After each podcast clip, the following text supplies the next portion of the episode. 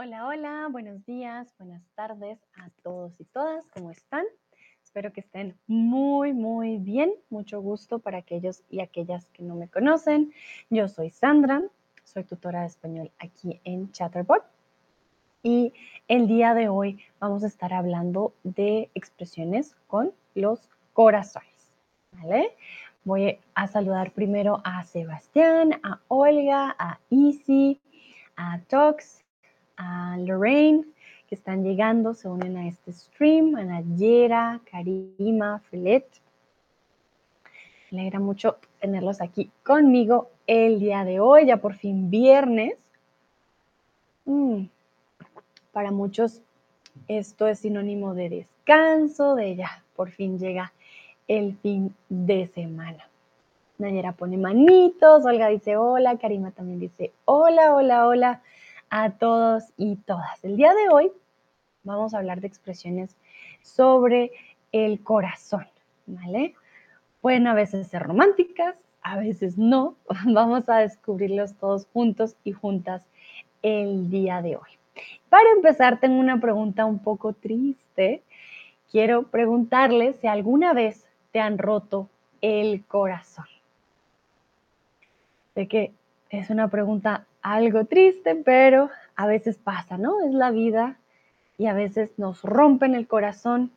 Alguna persona eh, nos hace daño y así lo decimos en español.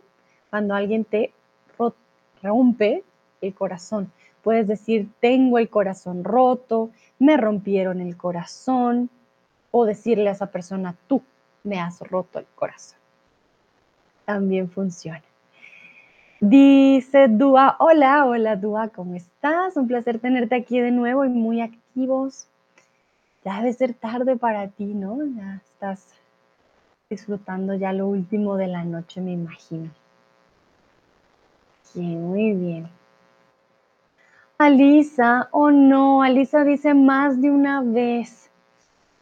Hmm, triste. Esa es la gente las parejas, ¿no? Este, son bien malitas, ay no, qué mal. Sebastián, sí, claro, pero hace mucho tiempo. Hmm. Dúa dice que sí, también. Ay, no, qué triste. Empecé con un, una pregunta muy triste, lo siento. Bueno, a mí también me ha roto el corazón. Eso sí, no voy a decir que no. Ah, sí, a veces pasa. Nayera dice, muchas veces me han roto el corazón. Entonces, muchas veces, ¿por qué no me habían roto el corazón? Cuando hablamos ya de una época pasada en específico, ah, cuando tenía, cuando era adolescente me habían roto el corazón. Pero aquí hablamos de toda tu vida, del periodo de toda tu vida. Entonces, muchas veces me han roto el corazón. Ay, qué triste. No, no, no. Parte también de crecer, creo yo.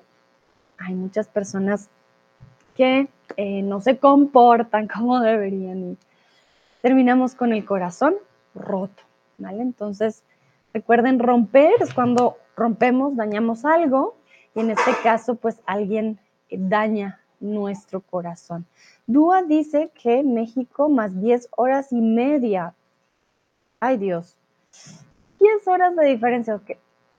son las 11 de la noche. Uy, uy, uy. Una diferencia muy grande, Dúa. Pero muchas gracias por acompañarme, incluso siendo tan tarde allá. Mili, ah, hola Mili, acaba de llegar. Mili dice, claro, claro que sí. Vale, Nayera dice, ¿y si yo me refiero a un periodo del pasado? Bueno, tendrías, que decirme qué periodo para usar el imperfecto. Cuando era joven, me habían roto el corazón. En mi niñez, bueno, en la niñez no tanto, pero en mi adolescencia me habían roto el corazón. Cuando iba a la universidad, me habían roto el corazón, por ejemplo, o me rompieron el corazón. Ahí tendrías ya que indicarme qué periodo. Si hablamos de toda tu vida, usamos perfecto, ¿sí? Sí me han roto el corazón. Y para usar el pasado ya tendríamos que usar el contexto. Eh, cuando tenía 20 años me rompieron el corazón, por ejemplo. ¿Qué? Bueno, Dúa dice sí, 11 y 20. Oye, oye, Dúa. Vale, si necesitas irte a dormir, me avisas, ¿no? vale, muy bien. Entonces ya saben, cuando alguien te rompe el corazón o le rompemos el corazón a alguien, porque a veces nosotros también somos culpables, entonces usamos el verbo romper, como de romper las cosas. Vamos con el siguiente.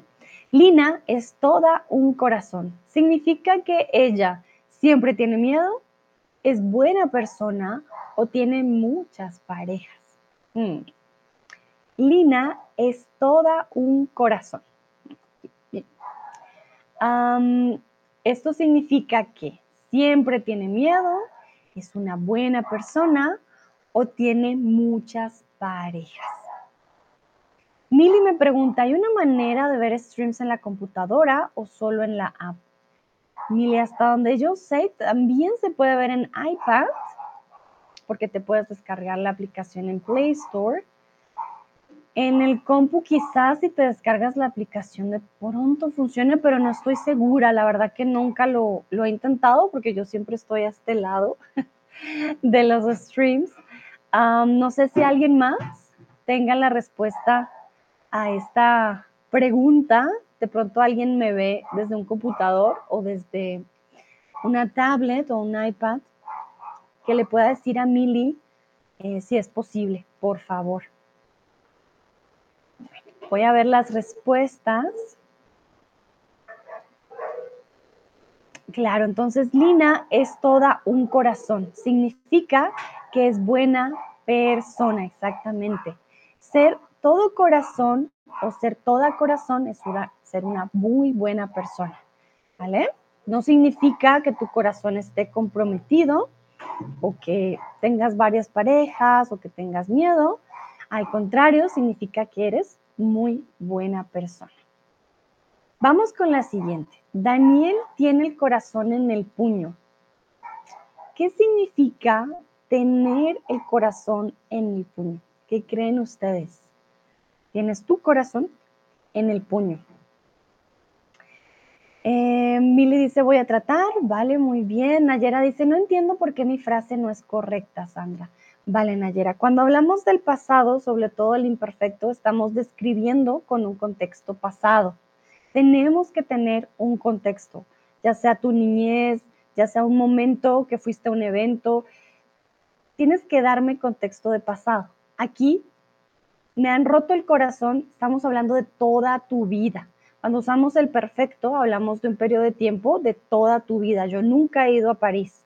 Yo nunca le he roto el corazón a alguien. No sabemos en qué punto del pasado estamos hablando, porque no hay un punto en el pasado. Estamos hablando desde que naciste hasta el día de hoy. Cuando yo les pregunté si les han roto el corazón, les pregunté por toda su vida, desde que nacieron hasta el día de hoy. No es solo un momento en el pasado, es hasta el día de hoy, ¿vale? todo un periodo de vida. Tú me lo escribiste con imperfecto, pero si me lo escribes con imperfecto, ya no tenemos un periodo de vida, sino me tienes que hablar del pasado, pero yo quiero, cuando hablamos del pasado, yo quiero saber cuándo, dónde, cómo, ¿vale?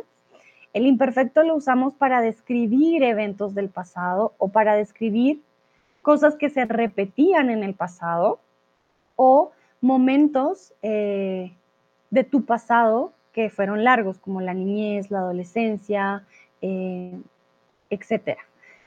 Tú me escribiste una frase sin contexto, pero tú lo que querías decir es hablarme de toda tu vida, desde que naciste hasta el día de hoy, no te han roto el corazón, o sí te han roto el corazón, perdón, muchas veces. Por eso no puedes usar imperfecto, porque estamos hablando no de un momento específico del pasado, estamos hablando de toda tu vida. Cuando hablamos de toda la vida, eh, no funciona. Dice, yo usé el pluscuamperfecto, no el imperfecto. Mm. ya no me acuerdo de tu frase, Nayera. Pero ahí tampoco tendría sentido porque estás hablando del pasado del pasado y estamos hablando de un evento que pasa hasta el día de hoy. Tampoco funcionaría.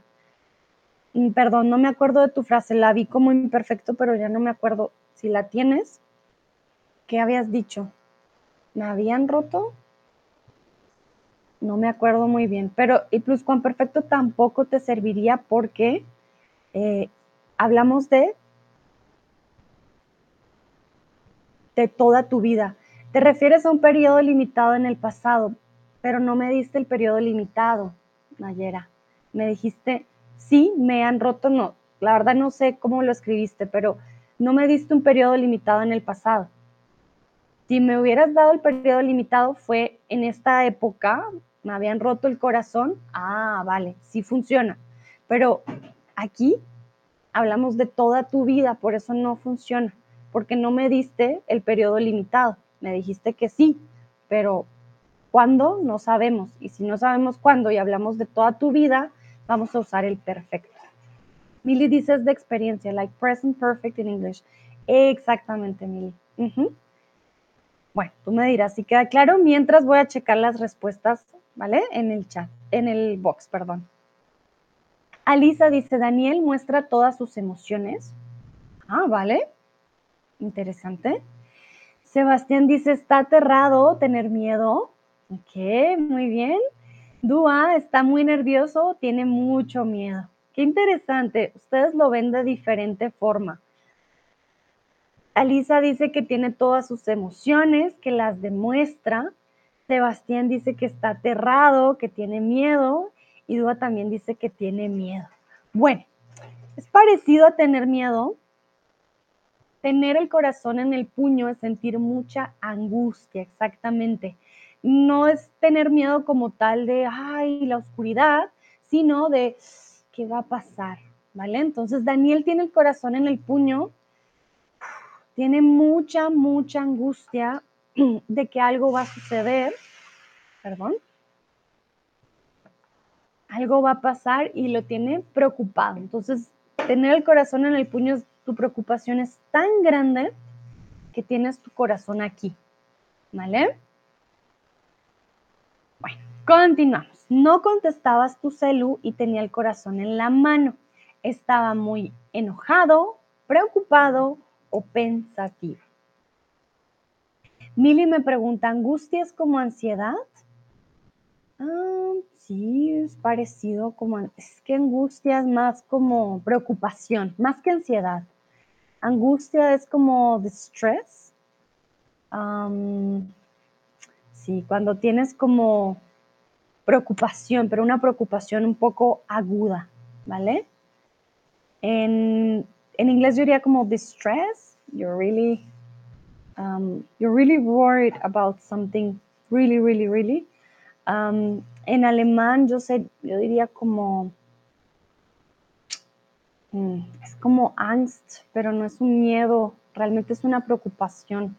Du machst dich eine sehr große Sorge wegen etwas. Nayera, por favor, dime si te quedó claro, ¿vale? No podemos usar el pluscuamperfecto, el imperfecto, sin un contexto específico, periodo del pasado limitado. Si te refieres a un periodo limitado, tendrías que dármelo, ¿vale? Decirme cuándo te rompieron el corazón. Pero cuando hablamos de toda, de toda tu vida, desde que naciste hasta el día de hoy, siempre vamos a usar el perfecto. Dúa dice, no tengo idea ustedes de qué están hablando. Vale, Dúa, no es lo mismo decir yo nunca he nadado, yo nunca he comido sushi, a decir yo había comido sushi. Si yo te digo yo había comido sushi, quiere decir que estamos hablando de un punto en el pasado que las dos conocemos, o los dos conocemos, ¿vale?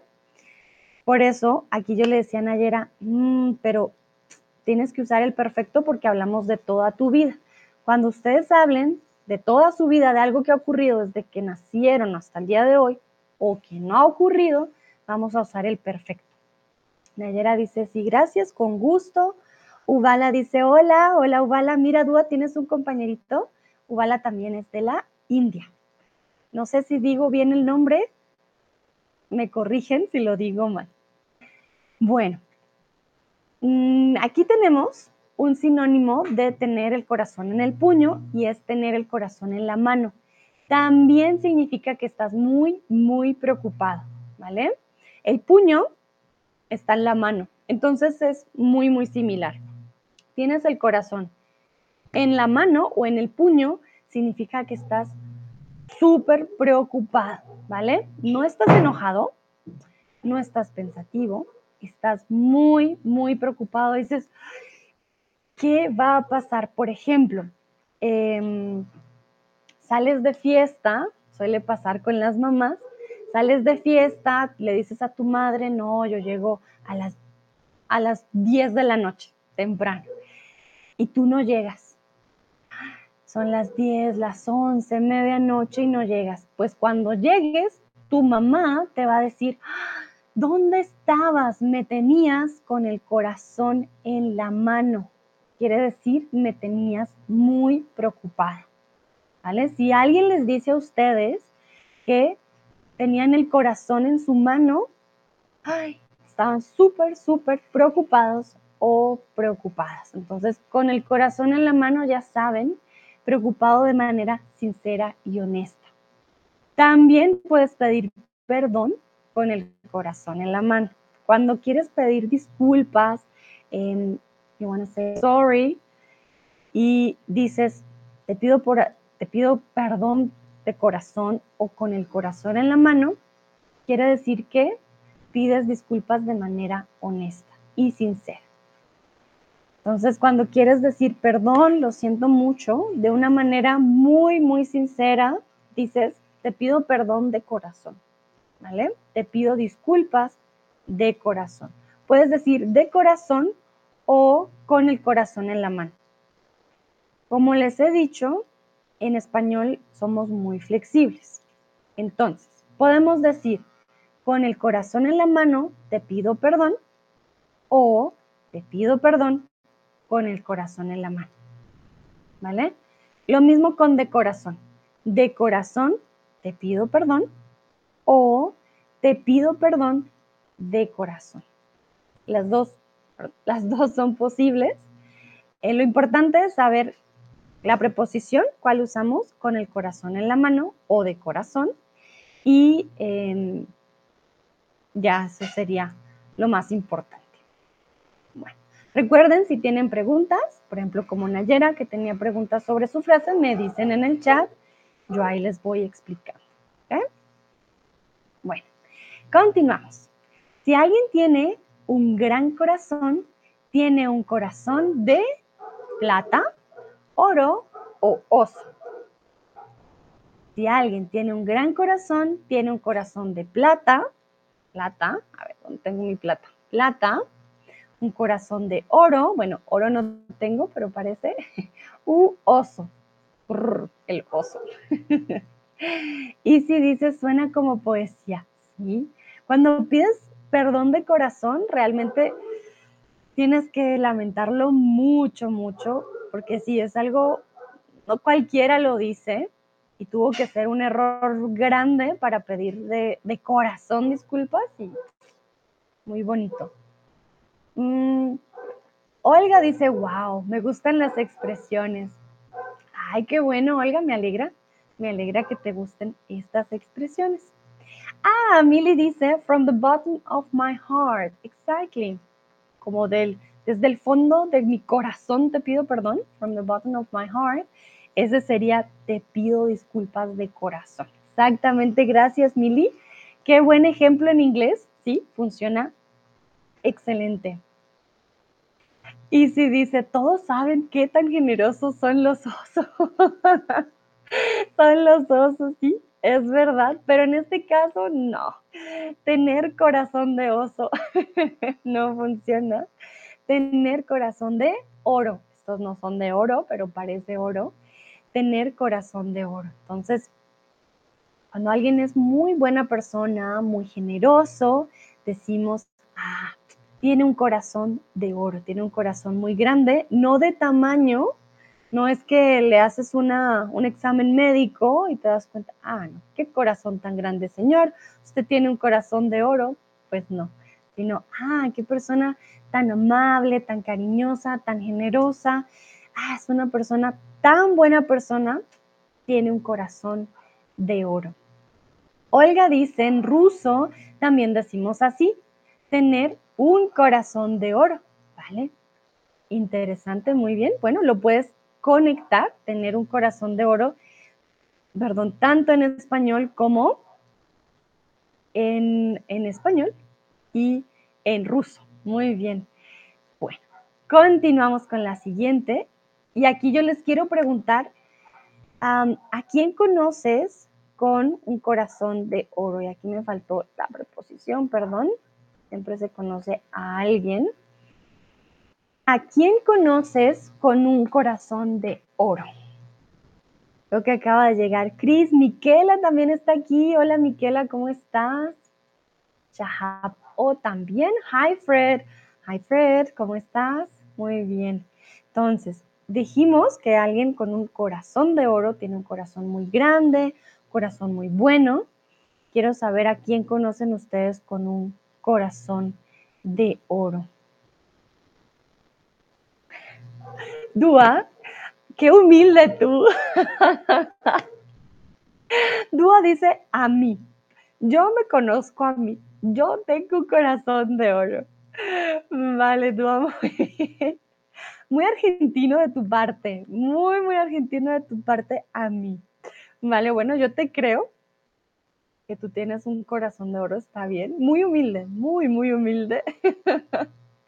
Sí, me hiciste reír, Dúa. Ay, ay, ay, bueno, perfecto. Vale. Miquela dice, hola, ¿todo bien? Gracias. Perfecto. Olga dice, mi abuelita tiene un corazón de oro. Ay, hay muchas abuelitas con corazones de oro, sí es verdad. Claro que sí. Yo, bueno, a mis padres, a muchos papás de mis amigos también tienen un corazón de oro. Tengo amigos con corazón de oro. Por suerte conozco a muchas personas con corazón de oro definitivamente. Mili dice mi padre. Vale, entonces, ¿a quién conoces con un corazón de oro? Aquí la proposición es importante. Por ejemplo, Dúa dice a mí. Ay, Dúa dice, sí es la verdad, soy tan humilde. ya entiendo por qué te gusta el español de Argentina, esa humildad. Se nota, se nota. Pero aquí Dúa escribió muy bien, usó la preposición a, ah, no sé cómo hacer una a, pero bueno, la preposición a. Y cuando ustedes responden, necesitan esa a, ¿vale? ¿A quién conoces con un corazón de oro? Ah, a mi padre, a mi abuela, ¿vale? ¿Conoces a alguien con un caro rojo? Sí, a mi esposo, ¿vale? Siempre respondemos con la preposición a, que está también en la pregunta. Alisa dice, a mi pareja Cris es un ángel. Ay, qué bonito, Alisa. Qué hermoso, ¿sí? También hay parejas que son un ángel. Estoy totalmente de acuerdo. Dino pone un puntito. Dino, cuéntame, ¿a quién conoces que tenga un corazón de oro? Cris dice, a mi tía con corazoncitos amarillos. Muy bien. Qué bonito que todos tengamos a alguien con un corazón tan grande un corazón tan bonito. Eso es muy importante. A veces puede ser de la familia, puede ser un amigo, puede ser de pronto hasta un vecino, no sabemos. Em, sí, hay muchas personas, por suerte, con corazones muy grandes. Yo diría que todos mis estudiantes tienen corazón de oro. Yo conozco a alguien, claro que sí, conozco a muchos con corazón de oro y mis estudiantes tienen corazón de oro. Eso sí, 100% segura. Todos ustedes tienen un corazón de oro. Bueno, muy bien. Vamos a continuar ya que no veo más respuestas. Entonces, vamos a ver, es una persona muy mala. Mm, vamos al otro extremo, pasamos de, ah, Cris dice son corazoncitos de oro, qué bonito. Yo soy muy lenta a veces para coger eso, sí tienes toda la razón, son amarillos, son de oro. vale, entonces pasamos de corazón de oro, que es muy buen corazón, a... Entonces, es una persona muy mala, no tiene corazón, no carga corazón o no busca.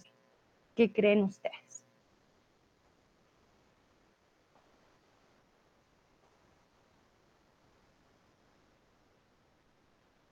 A ver, ¿qué verbo vamos a usar en este caso? Una persona no es buena, es una persona mala, no, ah, no me gusta, no me cae bien, no, uy, uy, uy. Perfecto, exactamente. Es una persona muy mala, no tiene corazón. Cuando le dices a alguien, oye, tú no tienes corazón, es una persona muy insensible, ¿vale? Aquí todos respondieron súper bien, excelente. Entonces, no tener corazón es una persona insensible. Bueno, no siempre es una persona mala. Puede ser una persona simplemente con poca empatía, ¿vale?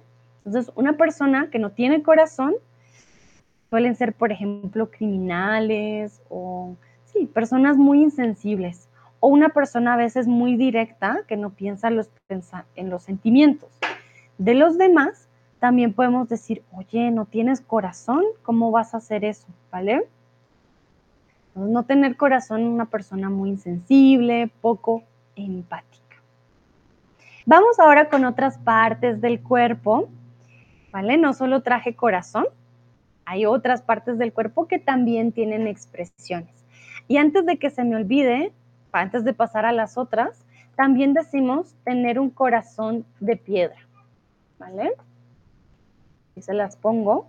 Cuando decimos que una persona tiene un corazón de piedra, significa, ouch, perdón, que tiene un corazón muy duro. Quiere decir que es una persona poco sensible, nada lo hace llorar, nada la hace llorar, es una persona muy quizás muy seria, seca, no es cariñosa, ¿vale? Es un corazón de piedra, ah, que no puedes abrir, no puedes ver sus sentimientos. Mili dice, tenemos una expresión interesante en serbio con este significado, pero no con corazón.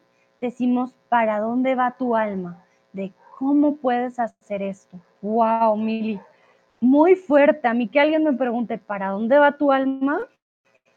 Ay, ay, ay, pero qué bonito, suena muy poético, como decía Isi antes.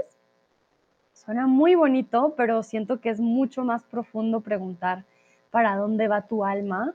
¿Cómo puedes hacer esto? Muchas gracias, Mili, por compartir. Bueno, vamos ahora sí con expresiones otras partes del cuerpo, ¿vale? Entonces, tin, tin, tin. A ver, un momentito. Aquí puse este nuevo, ya. Vamos con la lengua. Si una persona tiene la lengua larga, es una persona mentirosa, sincera o chismosa. Mili dice, sí, jajaja, vale, muy bien. Sí, no, es más profundo, más profundo que no tienes corazón. Dúa dice al infierno. Exacto, dice Mili. Sí, pues si haces algo malo, pues ¿para dónde va tu alma? Al infierno. Dino dice, lo siento por mis puntitos, maestra, pero estoy trabajando mientras estoy aprendiendo en clase. No te preocupes, Dino, no, no hay problema, ya entiendo los puntitos para que ustedes puedan ver las respuestas. Vale, ¿no? tú tranquilo, tú sigue trabajando, pero no trabajes tanto. Hoy es viernes. Más bien yo te animo. Ánimo, todos mándale ánimo a Dino de que ojalá le rima mucho, mucho. Bueno, entonces vamos con la lengua. Si una persona tiene la lengua larga, es una persona chismosa y mentirosa. Muchas veces una persona con la lengua larga no significa que realmente sea larga, ¿no? Sino que a la hora de hablar, uh, no piensa muy bien antes de hablar, cuenta personas que no debería contar, cosas, cuenta, perdón, cuenta cosas que no debería contar o cuenta cosas que no son verdad. Entonces, una persona cuando tiene una lengua larga mm, no es una persona de confiar. Habla muchas mentiras, y también es muy chismoso o muy chismosa. Y aquí les quiero preguntar a ustedes si conocen a alguien que tenga la lengua larga. Ya vimos a personas de corazón de oro. Ahora vamos con algo no tan bueno, que es una persona con la lengua larga. Mm, a ver, yo voy a pensar yo a quién conozco con la lengua larga. A ver. Mm, hmm. Conozco, sí, tengo conocidos quizás o conocidas con la lengua larga, pero no son amigos, no son tan cercanos. Ay. Bueno, perdón, es que veo que Brunito hizo maldades aquí detrás mío y se vino a esconder debajo de mí. Para aquellos que no saben, Brunito es un perro. Siempre lo ven aquí detrás de mis streams. No sé en qué momento ja, hizo maldades ahí detrás mío. Ah, Brunito. Bueno, Olga dice, sí, mi compañera de grupo en la uni. Ay, Olga, mm, no suena buena compañera. Ay, ay, ay. Sí, cuando tenemos ese tipo de personas cerca a nosotros, pero lo bueno es descubrir que son personas de lengua larga para no contarles secretos, cosas importantes y no creerles pues siempre todo lo que dicen, porque puede llegar a ser peligroso.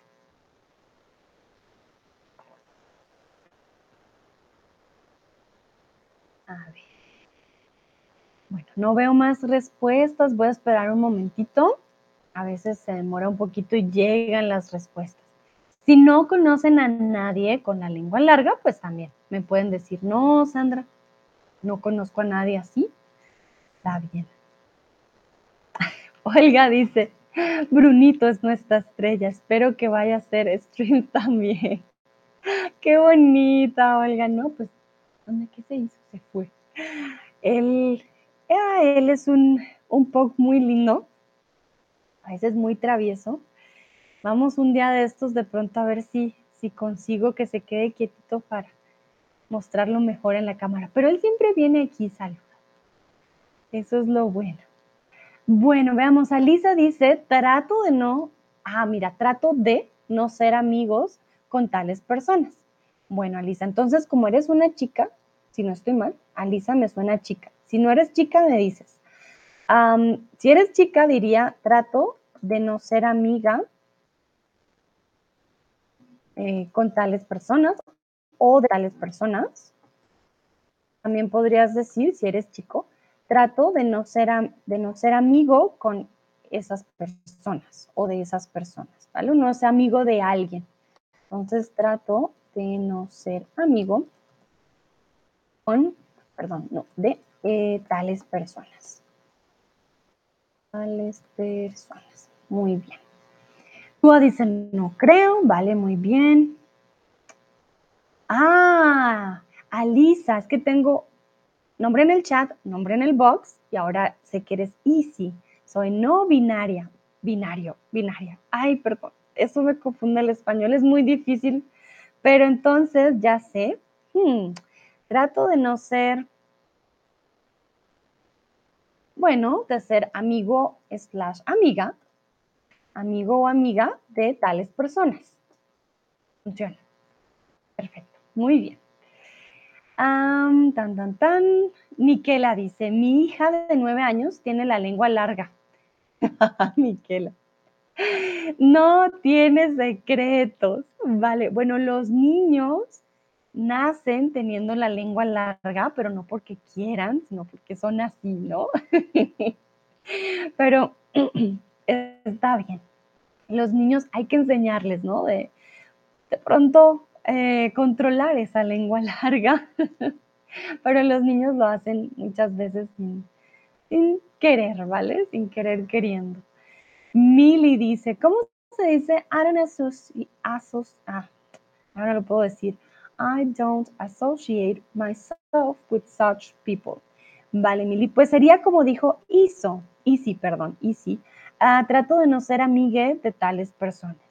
Bueno, el lenguaje inclusivo en español muchas veces se usa con la E.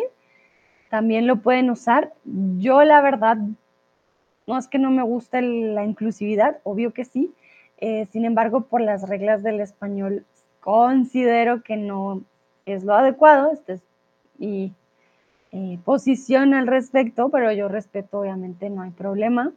Mm, puedes decir lo que dijo y si no, trato de no ser amiga de tales personas o no me, no me relaciono con tales personas, ¿vale?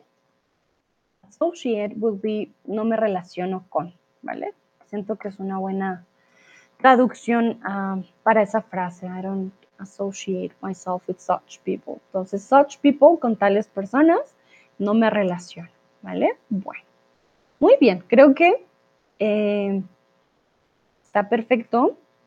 Todos tienen más bien un poco de distancia o algunos sí tienen alguien con lengua larga. Miquela, pues es tu hija y sí, no puedes alejarte, pero es normal, es una niña hay que tener cuidado con los lenguas largas.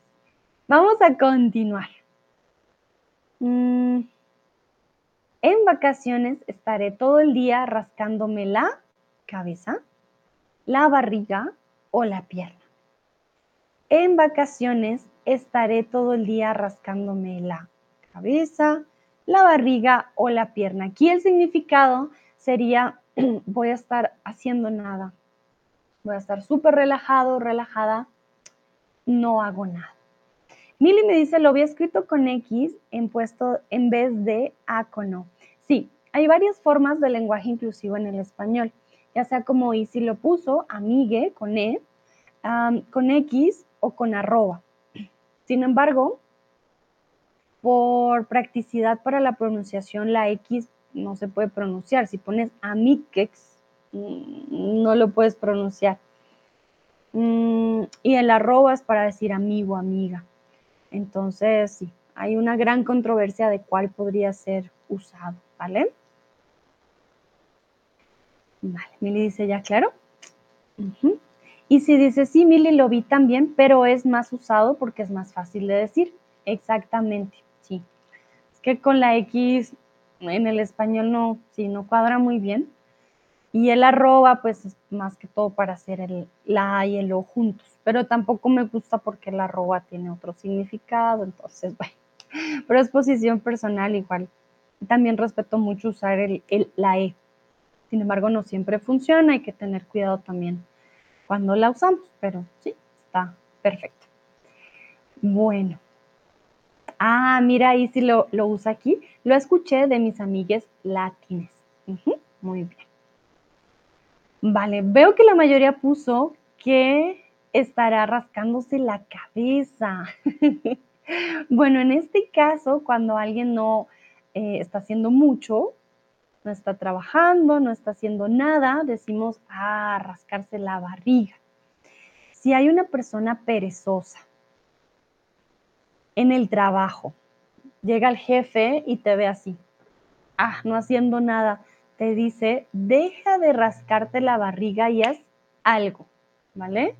Entonces, rascarse la barriga, no les puedo mostrar mi barriga, pero rascarse la barriga significa no hacer nada. Cuando estás de vacaciones, bueno, tienes derecho a rascarte la barriga, no tienes por qué estar haciendo más. Entonces vas a estar relajado sin hacer nada. Recuerden, rascarse es esto, rascar, ¿vale? En este caso es rascarse la barriga. Por eso hago así, pero no, se los puedo mostrar, rascarse. Cuando te pica un mosquito, no te rasques, ¿vale? Aquí, rascarse. Bueno, vamos con el siguiente. Este plato es delicioso, se me hace la boca. Se me hace agua la boca, fuego la boca o polvo la boca. ¿Qué creen ustedes? Se me hace agua, agua, ah, yo la tengo aquí, agua, fuego o polvo. Un plato, recuerden que un plato estamos hablando de comida. Este plato es delicioso, se me hace la boca. Veo que la mayoría responde Correctamente, sí, sí, sí. Ah, veo que acaba de llegar Cristian. Hola Cristian, ¿cómo estás? Olga, también escuché la frase no dar palo al agua, con el mismo significado, no hacer nada. No dar palo al agua. Ah, mira qué interesante, Olga, no lo conocía. No dar palo al agua. Hmm. Vale. Olga nos compartió una frase con el mismo significado de la frase anterior de rascarse la barriga, de no hacer nada, y es no dar palo al agua. Muchas gracias, Olga. No lo conocía. Está bien interesante. No sé por qué palo al agua, pero bueno, tendrá su razón. Vale, Cristian le dice hola a todos. Saluden a Cristian.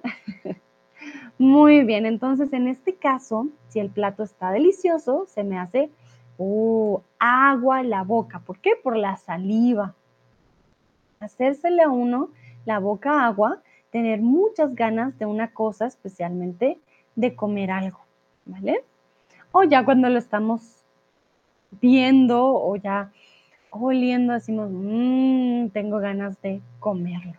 Mouth watering, exacto, Mili, muy bien. Dúa dice, ¿qué significa polvo? He escuchado muchas veces lo he escuchado muchas veces. Always powder puede tener diferentes significados. Eh, el polvo, por ejemplo, the dust, cuando tienes que limpiar el polvo, uff, está sucio, sucio, voy a quitarle el polvo, puede ser dust, dirt, o puede ser powder, leche en polvo, powder milk, ¿ok? Ah, o podemos decir estoy hecha polvo, super tired, I'm done, estoy hecha polvo. Entonces, polvo tiene eh, diferentes significados. En alemán, also wir haben Milchpulver zum Beispiel, Polvo. Oder wenn es schmutzig ist, dann sagen wir, ah, es gibt so viel äh, Staub, hay mucho polvo. Dice, gracias, con gusto. Bueno, aquí les quiero preguntar, ¿con qué plato se te hace agua la boca? ¿Qué plato ves tú y dices, mmm, mí quiero comer, quiero probar este plato tan delicioso? ¿Con qué plato se te hace agua la boca? A mí se me hace agua la boca con... a ver, ¿con qué se me hace agua la boca? Estoy pensando, uff, Creo yo, uy, sí, con una picada. Se me hace agua la boca con picada, con tacos, con arepas, con sushi. ¿Qué me gusta? Ah, todo lo que tenga coco. Se me hace agua la boca con cosas que tengan coco, con la torta tres leches. Bueno, creo que me gusta mucho. Entonces, si hay varios platos con los que se me hace agua la boca. Alisa dice pasta con queso. Mm, una buena pasta italiana, una buena pizza italiana. Uf, tienes toda la razón. Delicioso. Miquela, se me hace agua la boca con la pizza que voy a comer esta noche con mis amigos. Mmm, ñami, Miquela, qué delicioso. Muy bien, Cristian. Si tengo mucha hambre, recuerden, el hambre, pero es como el agua, mucha agua, ¿vale? El hambre masculino, pero decimos mucha hambre. Ay, lo siento, a veces el español es muy loquillo. Entonces, mucha hambre. Cuando, si tengo mucha hambre, me da igual. Toda la comida me hace agua en la boca. Vale, muy bien. Entonces, con toda Vale, toda la comida hace que se me haga agua a la boca.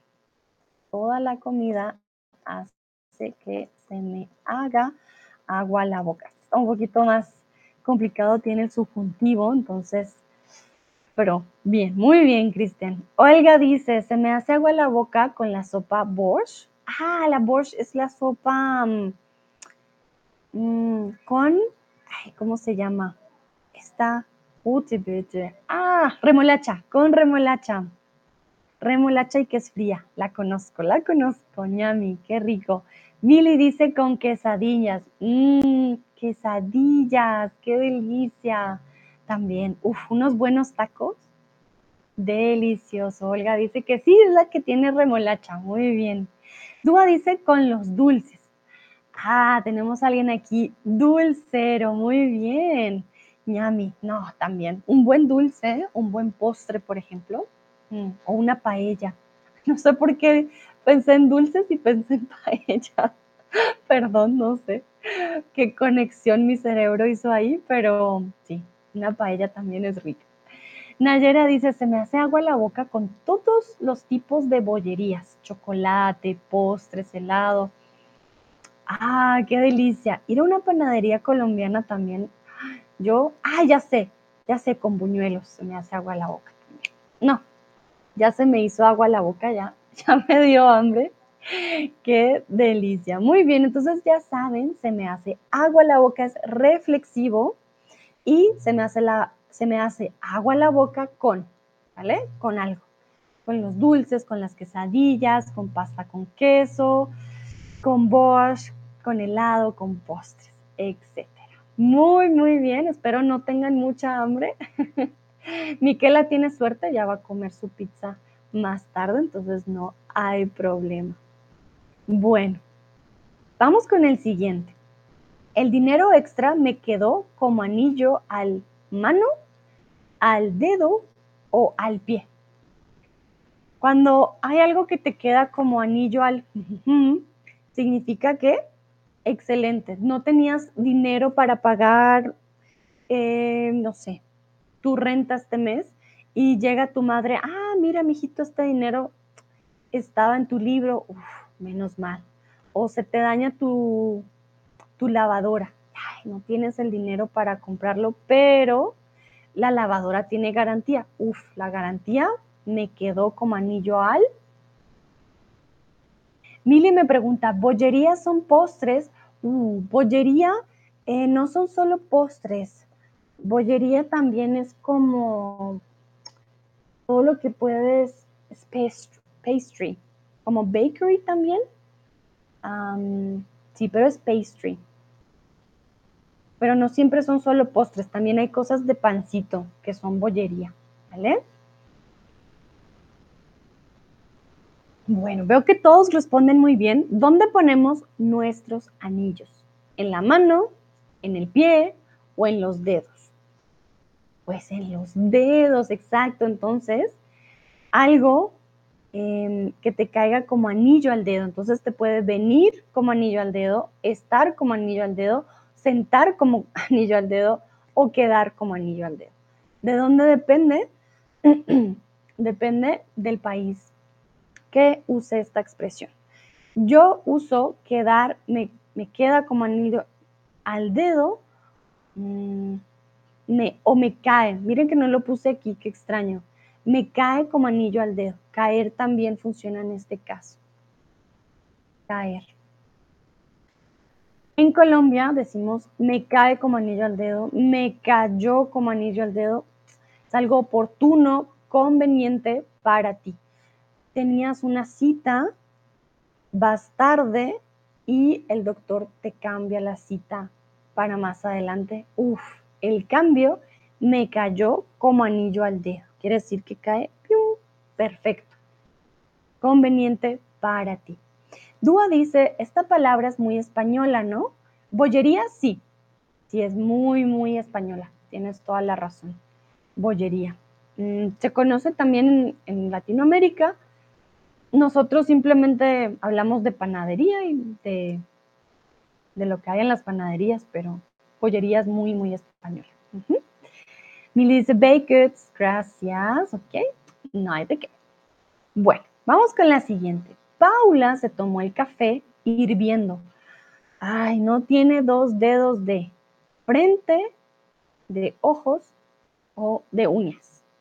Entonces, Paula se tomó el café hirviendo. Hirviendo quiere decir que algo está muy, muy caliente. Cuando el agua hierve, hace burbujas. Entonces, Paula se tomó el café caliente, se quemó. No tiene dos dedos de frente, de ojos o de uñas.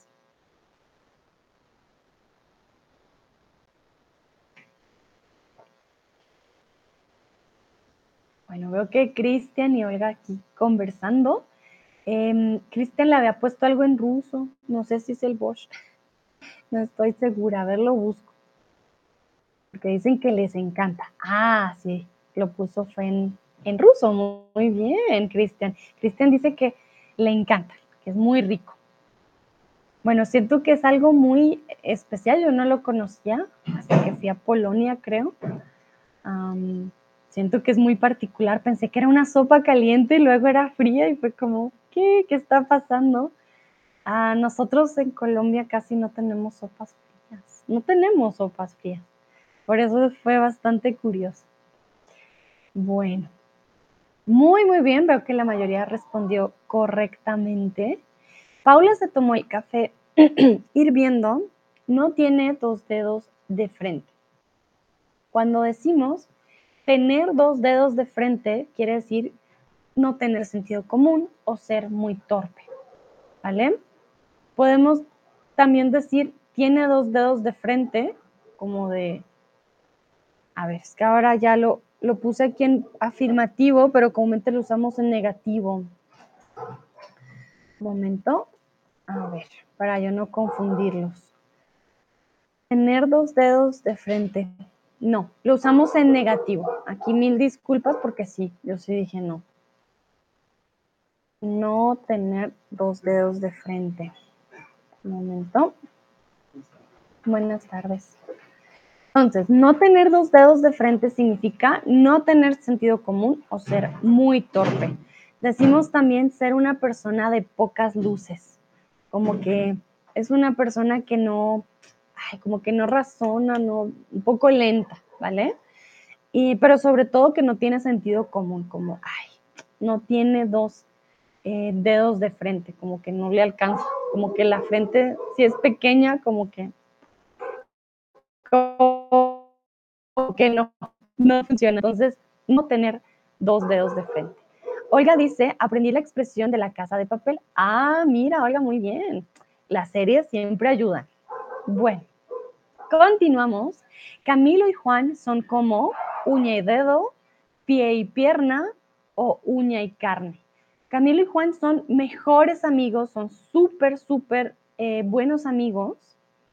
Son como uña y dedo, uña y dedo, uña y dedo, pie, bueno, pie y pierna, o uña y carne. Kristen me pregunta si tener, no tener dos dedos de frente es como zwei linke Hände haben. Nope. o sí, un momento. En español decimos tener dos manos izquierdas también, pero eso es más ser torpe, tener dos manos izquierdas, eh, ser torpe, ¿vale? No significa que como que no razones bien, sino de que te moviste, roto, te moviste acá, ay, rompí otra vez otra cosa, ¿vale? Tener dos dedos de frente, ay, no, no piensa, como, bueno, no estás, estás loco, pero como, ay, por favor, sí, no piensa lo suficiente. Chris dice, torpe es tollpechig. Ya, también, pero cuando tienes gente también eres tollpechig. Eres torpe.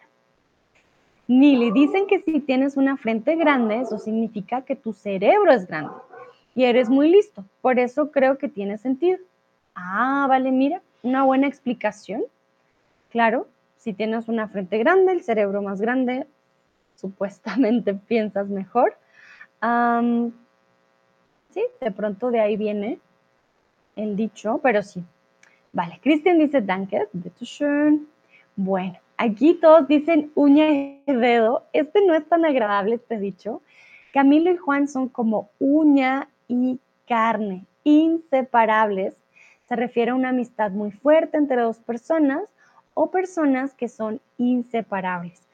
Aquí hablamos de la uña que está con el músculo ustedes no pueden separar la uña tan fácilmente de la carne. Por eso decimos uña y carne, porque la uña está súper, súper, pues, súper pegada, ¿no? Está ahí con el músculo, con la carne, y es difícil separarlo. Si dijéramos uña y dedo, bueno, también, sí, obviamente van juntos, pero por alguna razón no decimos uña y dedo, sino uña y carne, la carne que está aquí adentro del músculo. Entonces, si ves a dos personas que son inseparables, siempre están juntas, son muy buenos amigos, dicen, ah, no, ellos son como uña y carne, siempre juntos. A ver. Cristian David nos ha enseñado como cula y mierda. Ok, vale. Bueno, esto es muy español, Cristian. Si te soy sincera, nunca en mi vida lo he dicho. En Latinoamérica mm, solemos ser un poco más discretos. en España a veces siento que son más fuertes con las palabras, pero está bien, ¿por qué no? Interesante, como dicen en España, nosotros decimos como carne, ¿vale? Pero tiene sentido también. Milly dice, oh, como two pieces in a pot or attached at the hip. Exactly, Milly. Muy bien, muchas gracias. Miren qué buenos dichos de Milly, exacto, como two pieces in a pot. Suena súper bonito, suena más bonito que uña y carne. Definitivamente más bonito que culo y mierda, pero em, también tiene sentido como dice Olga. Vale, Cristian. Tengan cuidado usando expresiones españolas en Latinoamérica, ¿vale? Porque realmente sí hablamos español, pero el español de España suele ser mucho más directo, mucho más fuerte que en Latinoamérica en, ese tipo de cosas a veces, ¿vale? Em, sí, es un poquito diferente. Bueno, les quiero preguntar, un momentito, si son uña y carne con alguien. Ah, ¿dónde está la pregunta? A ver, un momentito. Mm, chan, chan, chan. Ah, aquí está. Entonces, quiero preguntar si ustedes son uña y carne con alguien en especial, quizás son inseparables. Hay personas que son, por ejemplo, uña y carne con los padres o con su mejor amigo eh, o mejor amiga o con su pareja, ¿vale? Entonces, ¿eres uña y carne con alguien en especial? ¿Hay alguien o existe alguien con quien siempre estés ah, así juntitos todo el tiempo? que sean inseparables. Mili dice con mi celular. Mili, con alguien, no con algo. vale, pero te entiendo, sí. Creo que todos somos uña y carne con nuestros celulares. Eso pasa.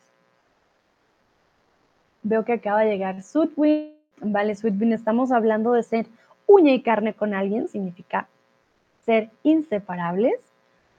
Olga dice, soy como uña y carne con mi novio. Muy bien, ay, qué bonito. Suena. Miren que si usamos ser uña y carne, suena más bonito que el, que el español. Si vamos a hablar, por ejemplo, ah, sí, con mi novio soy pi y pi. Creo que no suena tan bonito. El uña y carne suena más estándar. Miquela, soy una, soy, ah, mira, entonces, soy uña y carne, ah, porque vi el una, perdón, soy uña y carne con mi amiga. Vale, muy bien. Yo también soy uña y carne con mi mejor amiga. Eso sí, no hay forma de separarnos. Cristian, era uña y carne con mi abuela. Oh, Cristian, qué bonito. Los abuelitos dicen a veces deberían ser eternos.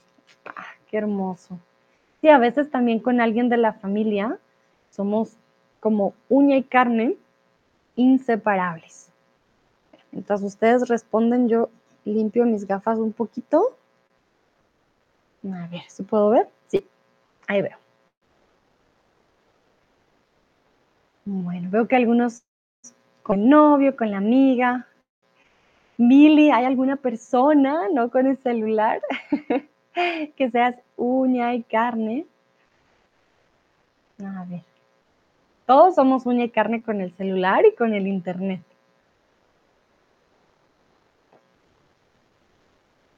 A ver, voy a esperar unos segunditos para ver si alguien más responde antes de pasar a la siguiente. Ya casi estamos terminando.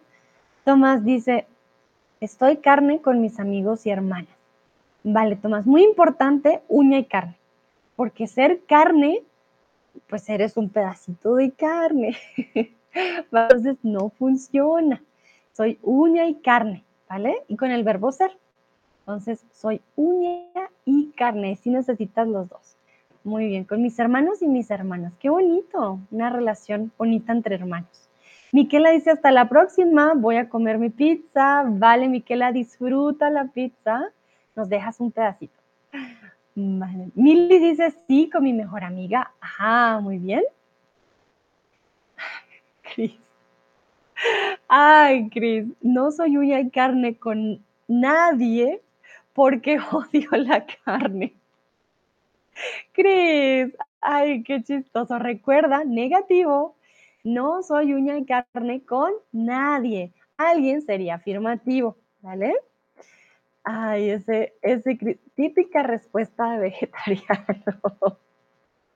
Así que me hiciste reír. Muy buena respuesta, Cris. Cris nos dice, no, yo no soy uña y carne con nadie, yo odio la carne. Vale, muy bien. Dúa dice, no, no considero a nadie como inseparable. ¿Qué? Muy bien, Dúa. Perfecto. Vale, vamos a continuar con el siguiente. Muchas gracias por sus respuestas. Cris, sí que me hiciste reír esa respuesta, está muy chistosa, está muy épica. Vale, ¿cuál es el siguiente momentito? Tan, tan, tan. Porque ya vamos terminando. ¿Qué? Listo. Cuando alguien se cree el ombligo del mundo, significa que, recuerden, el ombligo. Todos nacemos con un ombligo, esa huequito, ese bolita, ese puntito que tenemos en nuestra barriga. Belly, sorry, belly button es ombligo. Pero cuando decimos, uff, esa persona se cree el ombligo del mundo, ¿Qué, significa? ¿Qué creen ustedes? Ombligo, belly button, Nabel, Nabel en alemán. A ver, ¿qué significará creerse el ombligo del mundo? Ya esta ya es la última expresión. Vamos terminando por el día de hoy. Bueno, conmigo, porque si no estoy mal, David tiene ahorita más streams también. Manuel, David, eh, tienen otros, otros que otros streams también el día de hoy. Olga dice, la persona piensa que es más importante que los demás. Muy bien, Olga. Tenemos en español dos formas, creerse el ombligo del mundo o creerse la última Coca-Cola del desierto. Este lo voy a poner acá en el chat la última Coca-Cola. Coca-Cola del desierto. Christian dice, significa que es un egocéntrico. sí, exactamente. Cuando te crees el ombligo del mundo, significa que crees que tú, Tú eres lo más importante, lo único en este planeta. Mili, que es el centro del universo. Muy bien. Que es el centro del universo. Exactamente. Muy bien. Sí, sí, sí. Cuando alguien llega y dices que usted no sabe quién soy yo, yo soy súper importante. O sea, mírame, apréciame, no yo, soy lo máximo. Cristiano Ronaldo. Cris dice, es de Cristiano Ronaldo, ¿no? Bueno, no sé, no estoy segura, no sé qué tan egocéntrico sea él. Hmm, no sabría decirte, Cris. y no sé si es Cristiano Ronaldo, si lo dije bien, porque tengo a alguien en mi mente. A veces soy súper mala con los nombres. Ah, sí, el CR7 es Cristiano Ronaldo, ¿no? Sí. Pues no sé, yo, yo a él lo veo más como una persona seria, pero no sé si es egocéntrico, así que diga. Bueno, igual tiene razones para decir, es como llegar Beyoncé. Ella llega y llegué yo, o sea, no creo que llegue humilde, ¿sabes? Hay personas que se creen el ombligo del mundo, pero tienen razones para hacerlo, o sea. Él es muy buen jugador, obviamente no va a llegar humilde. Ah, dice Cris, la primera vez que he entendido esta frase fue de Cristiano Ronaldo. Vale, no sabía. Interesante. Tomás dice, creo que no es un buen ejemplo. Bueno, pero él la usó. No sé, Cris. ¿Cristiano la usó o alguien la usó sobre Cristiano? No, me da curiosidad. ¿Cómo la aprendiste con él? Mm, Dúa dice, creerse que es el único y no hay nadie cerca de él o de ella. Te crees la única persona, bueno, no solo la única persona existente, sino la única persona importante.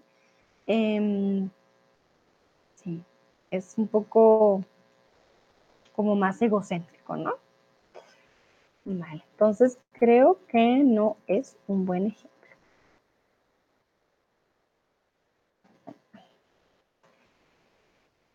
Creo que no hay más respuestas. Entonces, creerse el ombligo del mundo es actuar como si fueras la persona más importante en un lugar, ¿vale? Un poco también déspota como, ay, es que llegué yo, ¿vale? Creerse el ombligo del mundo. Hay personas que se creen el ombligo del mundo porque no tienen en cuenta a los demás. Tienen también muy poca empatía.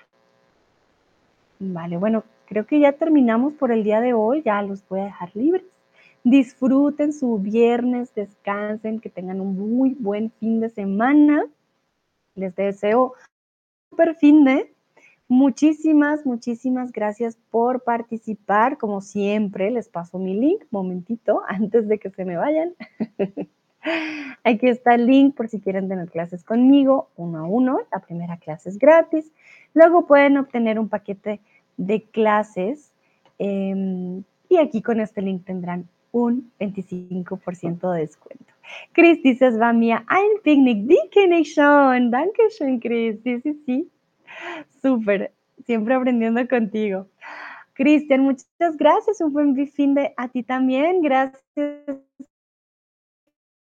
Cristian, por el stream.